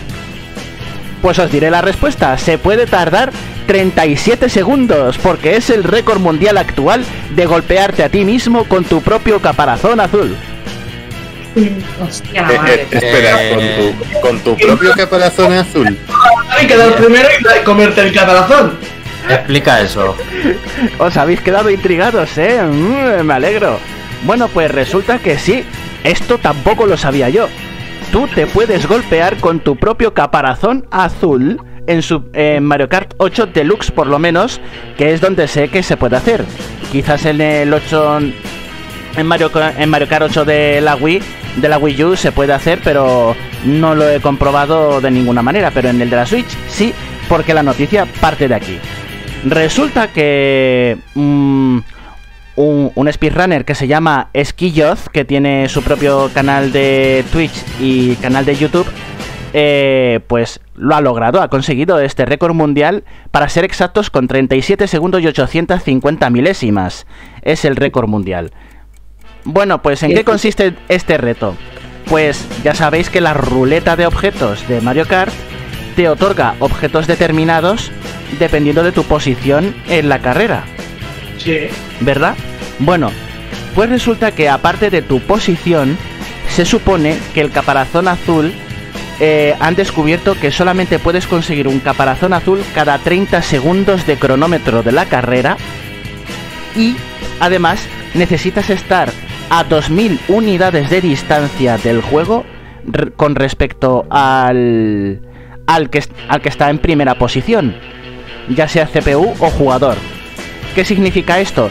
Que no solamente tienes que estar el decimosegundo en la posición de Mario Kart 8 Deluxe, sino que además tienes que esperarte unos segundos en la línea de salida para que se aleje lo suficiente para comenzar eh, la manipulación de la ruleta de Mario Kart para conseguir objetos. También tenéis que tener en cuenta que en la ruleta de Mario Kart 8 Deluxe puedes guardar dos objetos. Así que a partir de ahí es un poquito de manipulación y de azar. Hay de las dos cosas. En la repetición que se muestra el récord mundial, que se hace en el circuito de Mario de Game Boy Advance, lo que hace es que da la, vuelta, se queda el decimosegundo y da la vuelta porque hay eh, el, en el camino de la recta hacia la línea de meta, hay como un desvío hacia boxes en el que hay un bloque de objetos va a marcha atrás, se da la vuelta, hace un trompo, recoge el objeto y le sale una estrella. Y ahora comienza la carrera de verdad. No la utiliza, se la reserva hasta que llega a la siguiente casilla en la que consigue eh, champiñones triples. ¿Por qué hace esto? Para llenarse eh, los huecos, utilizar la estrella, dejarse vacío eh, el segundo objeto para que pase a primera posición los champiñones triples y derribando enemigos, ya recuperando la posición, que ya va con la velocidad máxima que le otorga la estrella, coge la ruleta siguiente a mitad de circuito, consigue el caparazón azul y entonces es cuando utiliza la velocidad otorgada por lo que le queda de tiempo de la estrella más el impulso extra del champiñón triple para ponerse en primera posición, pasa la segunda vuelta y cuando atraviesa la línea de meta de la segunda vuelta es cuando se arroja el caparazón azul, se derriba a sí mismo porque se ve como empieza a girar sobre sí mismo el caparazón azul durante unos segundos más de los que gira sobre ti si te lo tira alguien que viene de detrás y entonces es cuando se golpea. Es una repetición espectacular que os voy a pasar ahora mismo ya que os la he descrito con pelos y señales aquí al chat en directo del de aquí de, de YouTube por si alguien nos está escuchando en diferido y quiere verlo ahí tiene el enlace para que visite la repetición al completo es algo que he tardado yo más en explicarlo de lo que dura el vídeo. Es maravilloso. Es lo que tiene la magia de los speedruns. Porque si lo veo, eh, entiendo que me va a quedar más claro. Tengo, que verlo eso. Eh, Jorge, ¿qué quieres comentar? No, yo creí que era. Que yo, lo hubiera pensado de forma más sencilla. Te quedas esperando la meta. O, bueno, sí. O, o coges el, el caparazón, llegas hasta. Te quedas en décimo segundo. Coges el caparazón y esperas lo suficiente como para lanzarlo y que cuando el primer puesto te esté cerca de ti, está ahí junto al, al, lado tuyo, entonces te estaría dando tu propio caparazón. ¿Sabes lo que pasa con eso, Jorge? Que a lo mejor tardas más de lo que ha tardado este. Es una buena técnica, pero ¿haces récord mundial con esa técnica? Te digo yo que no. Espera un momento, a ver, la cosa es, ¿en qué escenario? Porque si coges el escenario de de Baby Luigi o como se llama, el parque bebé. El parque que tenías 12 vueltas o algo así. Sí, sí, ese, ese es.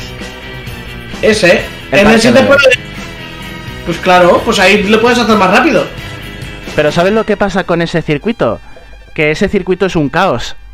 Y solamente tienes dos líneas de bloques en una sola vuelta. Por lo que estás eh, dificultándote a ti mismo el conseguir el caparazón azul en, en la vuelta. A ver, eh, ya he visto el vídeo, lo había entendido, lo que no entendía es lo de los, habías dicho 37 segundos. Y yo estaba entendiendo como desde que lo lanzas hasta que te da, y claro, algo no me cuadraba. No, no, 37 segundos desde que empieza la carrera. Claro, eso es lo que me acaba de quedar claro al ver el vídeo, desde que empieza la carrera hasta que te golpeas lo que puedes tardar en, hacer esa. Bueno, ese. Ese reto. Ese reto, exactamente. Eh, claro, sí, sí, yo creo, vamos, lo había entendido en tu explicación. lo que no estaba entendiendo era lo de los segundos. Digo, si en cuanto lo lanza, entonces te tiene que dar, efectivamente. En cuanto lo lanzas, te da. Lo de los segundos es lo que tarda desde que empieza la carrera. Bueno, pues espero que os haya gustado esta noticia y el vídeo, si lo estáis viendo, espero que os haga tanta gracia como me ha hecho a mí. Que por cierto, tiene aún más gracia porque lo está haciendo en 200 eh, centímetros cúbicos y es espectacular la velocidad que se puede pillar, que ya no me acordaba de lo rápido que vas en 200 centímetros cúbicos. Bueno, y la primera noticia en el chat también ha dejado a la gente loca. Cabeleira dice lo del ketchup. Lo más loco que he oído. Esta noticia ya no la supera nada. Eh, y Wilmer dice, Tomás ya se podía ir a casa, Tomás ya lo había visto todo. bueno, pues eh, como quiero apurar un poco de tiempo hoy, os voy a poner eh, otras dos noticias cortitas y es que en, en China, Japón y Hong Kong, este verano se va a poner a la venta un protector solar de Pokémon eh, los envases son de la marca Anesa, que pertenece al grupo de Shiseido, y van a tener eh, eh, el exterior del protector solar, van a estar personalizados con un color plano y la cara de Pokémon, pues los famosos, es decir, los de la primera generación, que son los que son realmente famosos. Así que, ¿qué va a ser? Pues Pikachu, evidentemente, pero Pikachu solamente va a estar en, en China Cosa que no comprendo. Si en Japón es súper popular. Eh, es, es. Perdón. El que no va a estar. El que no va a estar. Eh, que es exclusivo de China, miento. es Eevee. Eevee solamente va a estar en China. Y luego Charmander, que es otro exclusivo. Charmander va a estar solamente en las tiendas duty free de los aeropuertos de Japón, China y Hong Kong. Nah, no sabes nada. O sea que el que quiera coleccionar tiene que viajar por el mundo para conseguir todas las chuminadas. ¿Cuánto, cuánto te ha pagado Siseido por esta noticia? Eh, a mí nada, pero seguramente me mandarán un paquete de, de Anesa para este verano. y por cierto, tienes que hacer tienes que hacer un directo poniéndote la crema, entonces.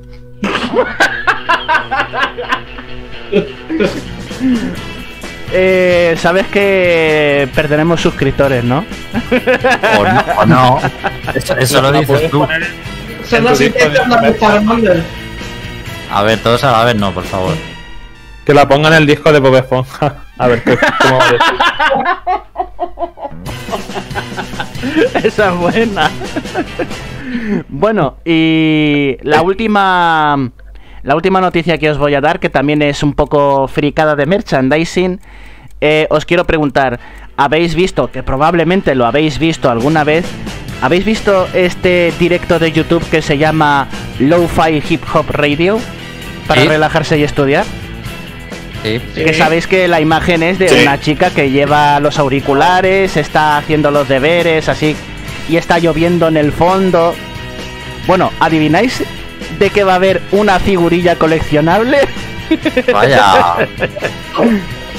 sí, señor. Eh, pues eso, eh, va a haber una va a haber una figurilla coleccionable de la no solamente de la chica, sino de todo el escenario en el que se encuentra la chica estudiando eh, con su escritorio, la lámpara, los deberes con el libro, incluso la mochila que se ve la mochila que se ve eh, de refilón le han puesto hasta una mochila. O sea, tiene la figurilla, todos los detalles para que la tengáis ahí, ahí de adorno para vosotros mismos y que disfrutéis de, de la baja fidelidad, el hip hop de baja fidelidad para estudiar. Como, si fueran. no, yo iba a decir que si es figura o es un diorama. No, no, no, es una figurilla, no tiene diorama, no tiene fondo. Es solamente. Es que estaría guapo que, cogieran el diorama de, lo que, de lo que tú ves, pero la parte que no se vea sea una cara de una persona que está viendo el vídeo. Con cara de Oye, pues algún flipado lo, va a hacer. Lo va a hacer probablemente. Bueno, pues eh, esta figurilla va a tener eh, un pie de alto, que no sé realmente la conversión en centímetros cuánto es, pero va a tener un pie de alto, o sea que es una figura grande. Y que va a incluir eh, LEDs, luces LEDs para que hagas, para que simules la noche y el día. Una escena de noche y de día. O sea que va a ser una auténtica chuminada para el que sea fan de esta de este directo. Ahí lo tiene para disfrutarlo. Eh, eh, un pie son 30 centímetros. Vale, pues perfecto. Muchísimas gracias por la conversión. Era lo que necesitaba saber. Así que nada, eh, Todavía no se sabe cuándo se va a poner a la venta, pero ya están las fotografías con el prototipo. Así que si veo una actualización de esto y alguien está interesado en que le diga eh, cuánto, cuánto cuesta y cuándo se va a poner a la venta, que me lo pregunte para la próxima vez que hagamos Flashroom Noticias. Y bueno, con esta noticia es como vamos a concluir, así que voy a ir poniendo bayoneta para despedirnos y cada uno que nos diga adiós. Bueno, se acaba de generar en el chat el mejor tema de, conversación, la mejor pregunta del programa de hoy. Y os la voy a hacer a todos, a lo mejor a Yuri es la que más le interesa, digo yo. Eh, dice Cabeleira. Ahora os voy a preguntar a todos, ¿eh? Cabeleira dice, el que haga de Pokémon, merchandising de Pokémon, no sé qué va a quedar a gusto hasta que salgan preservativos de Pokémon. Eh, Izanagi ha dicho, el Pokémon que quedaría mejor sería Solrock. Mm, yo Solrock no lo sé, bueno.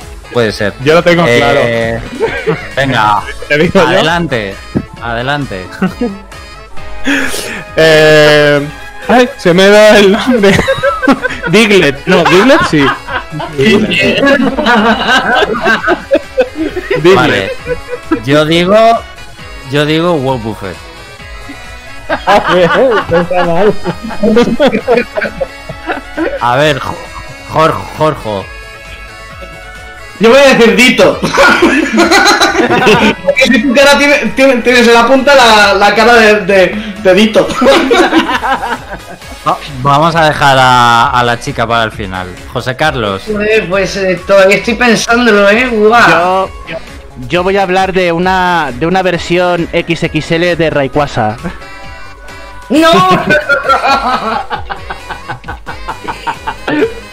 Me queda un turno para pensarlo, Yuri, Spybar. Va- vale. Mm, no, no se me ocurre mucho. A, a ver, a, a lo más diría Honech, pero este programa está quedando para, co- para los cortes de final de temporada espectacular. Honech. A ver, eso tengo que Sí. buscarlo yo porque no sé lo que es esto. Honech. ¿El, el- ¿Las espadas o el escudo? No, Eh, el escudo. ¿El que es una espada? Sí, el que es una espada. Eh, no se me ocurre, no, no se me ocurre mucho más ahora mismo. El mío va a quedar un poco gore, pero el único que se me queda ya en el Tinter es Meowth versión Gigamax. Porque es largo. Hostia, es verdad. Sí, Miau versión Gigamax. muy buena, Yuri. Para los entrenadores que son Gigamax.